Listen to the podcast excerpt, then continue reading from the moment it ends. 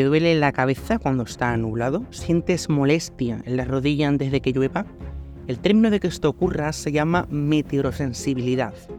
La meteorosensibilidad es la capacidad que tienen algunas personas para experimentar síntomas físicos o emocionales en respuesta a cambios en las condiciones meteorológicas. Se estima que al menos el 30% de la población lo padece. Algunos expertos dicen que la población será cada vez más sensible a la meteorosensibilidad y aunque no hay muchas investigaciones sobre esto, traemos a Esfera Internacional una persona que, empujada por su curiosidad científica, se sumergió en el estudio de la meteorosensibilidad, una disciplina poco conocida pero que tiene respuestas fascinantes para entender qué efectos tienen los cambios atmosféricos en nuestro cuerpo. Con nosotros hoy Mar Gómez. Ella es una meteoróloga física y divulgadora científica española. Nació en Madrid en 1985 y desde muy pequeña sintió una gran curiosidad por el mundo que la rodeaba. Su pasión por la ciencia la llevó a estudiar física en la Universidad Complutense de Madrid, donde se graduó en 2009. Su interés por la meteorología la llevó a realizar un máster en meteorología en la Universidad Complutense de Madrid, tras finalizar sus estudios, trabajó como meteoróloga en diferentes medios de comunicación, como Mediaset y Telemadrid. En 2019, Mar Gómez se convirtió en directora del área de meteorología del tiempo.es. Desde su posición trabaja para acercar la meteorología a la sociedad de una forma sencilla y comprensible en redes sociales. Además de su trabajo como meteoróloga, Mar Gómez es una apasionada de la divulgación científica es autora de dos libros, En qué se parecen las gotas de lluvia al pan de hamburguesa, publicado en 2021, y Meteorosensibles, cómo el tiempo influye en nuestra salud física y mental, publicado en 2023. Bueno, Mar, lo primero de todo, ¿cómo, cómo estás? Bueno, pues muy bien, aquí encantada de hablar contigo y de tener un ratito pues, para hablar un poquito de temas de meteorología. Bueno, durante este verano hemos sido testigos de cómo en algunos lugares las temperaturas han sido históricas, por ejemplo en Texas o en Grecia, y cómo en España y en el resto de Europa se ha sufrido una, bueno, más que una ola de calor. ¿A qué cree que se debe y cómo se puede predecir estas olas de calor con antelación? Pues sí, la verdad es que llevamos unos veranos experimentando temperaturas cada vez más elevadas. Nuestros veranos en España en concreto duran cada vez más. Ya es un hecho probado, constatado, duran cinco semanas más con respecto a cuando yo era pequeñita, en los años 80. Así que tenemos veranos más largos y más cálidos, con olas de calor más intensas, más severas, que cada vez son más frecuentes, no solo en nuestro país, sino a lo largo de, todo el globo. Y todo esto está provocado evidentemente por el aumento de la temperatura media de nuestro planeta asociado al cambio climático antropogénico que estamos viviendo.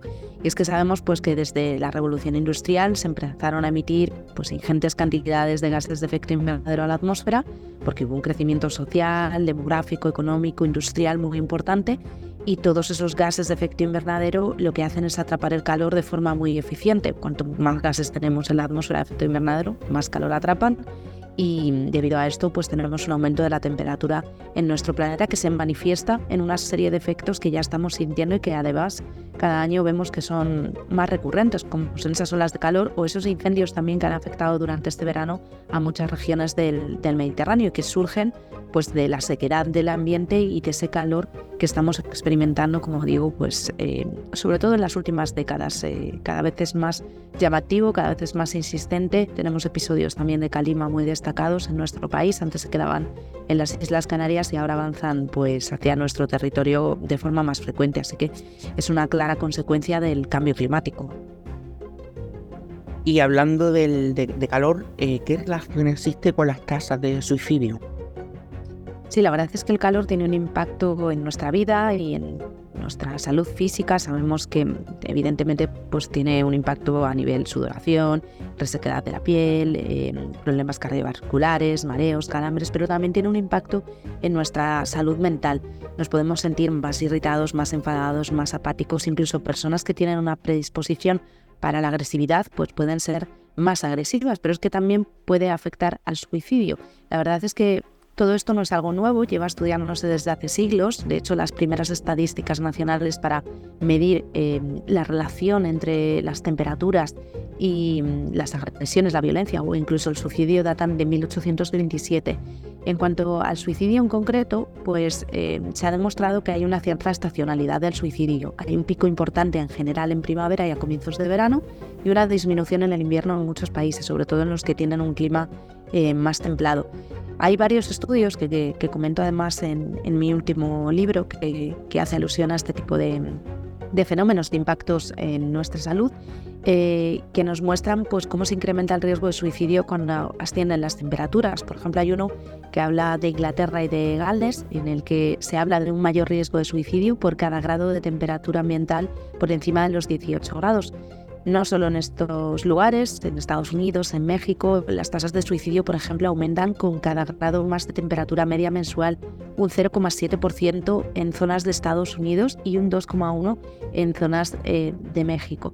Así que, bueno, evidentemente el calor tiene un impacto físico, pero también, que creo que es algo muy desconocido, tiene un impacto a nivel mental. ¿Cómo definiría la meteorosensibilidad?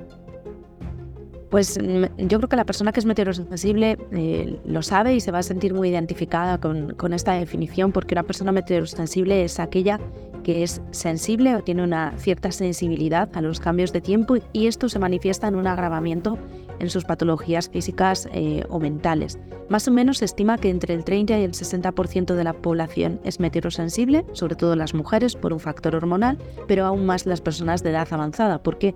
Porque cuanta más edad tenemos, desgraciadamente, más probable es que tengamos más enfermedades, más patologías y que por lo tanto estas se vean afectadas con, con los cambios de tiempo. Así que bueno, una persona meteorosensible básicamente sería esto y también hay que decir que no todo el mundo es meteorosensible en igual grado. Hay personas más meteorosensibles sensibles eh, a ciertas variables atmosféricas eh, y hay personas pues, que no son nada meteorosensibles, por ejemplo, al calor y sí lo son muchísimo al viento. Así que depende un poquito del factor y sobre todo de la persona.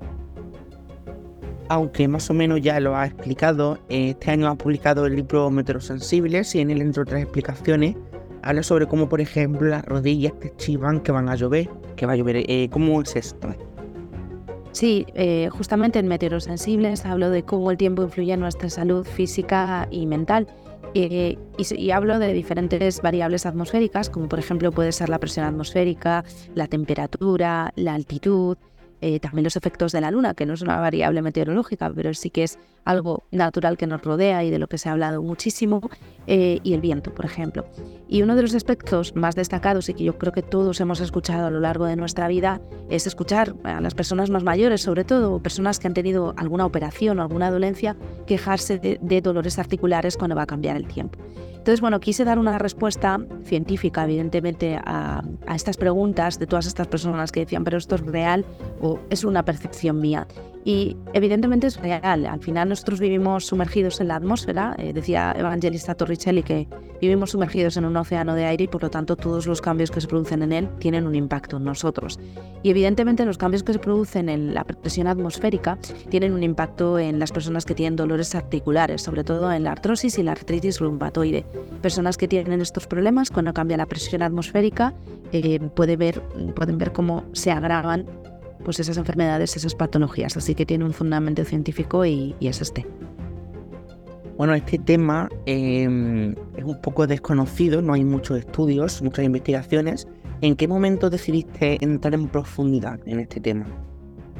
Pues mira, la verdad que este libro surge a raíz de un artículo que yo escribo en, un periódico eh, hablando de la meteorosensibilidad eh, y, que empecé a escribir básicamente porque yo soy una persona muy meteorosensible. Soy meteorosensible yo creo que a prácticamente todas las variables atmosféricas y ambientales que hay. Eh, entonces, bueno, me, me, animé a hacer ese artículo y a raíz de eso pues mi editor me contactó y me propuso la idea de hacer un libro. Y, inicialmente es verdad que yo era bastante escéptica a poder hacer un libro, a poder encontrar tantísima información eh, sobre este tema, pero, pero me sorprendí porque hay bastante investigación al respecto y hay muchísimos aspectos de la naturaleza, de la atmósfera, de, los factores ambientales que nos afectan y sobre todo yo creo que lo más sorprendente es que nos afecten a nivel mental, ¿no? porque yo creo que hay mucho conocimiento de cómo a nivel físico pues, podemos experimentar problemas de nuestra salud, pero no tanto a nivel mental y realmente yo creo que esa es la parte más sorprendente del libro Y bueno, pues al final me, metí con ello, estuve escribiendo ante un año y yo creo que, se pueden encontrar respuestas a muchas de las preguntas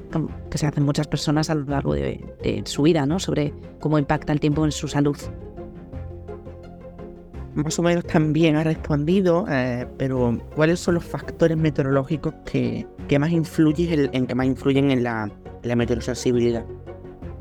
Sí, bueno, pues eh, son la presión atmosférica, la temperatura, sobre todo el calor, eh, el viento y luego tenemos otros factores que no son meteorológicos, como puede ser la altitud, que evidentemente tiene un impacto eh, físico y mental.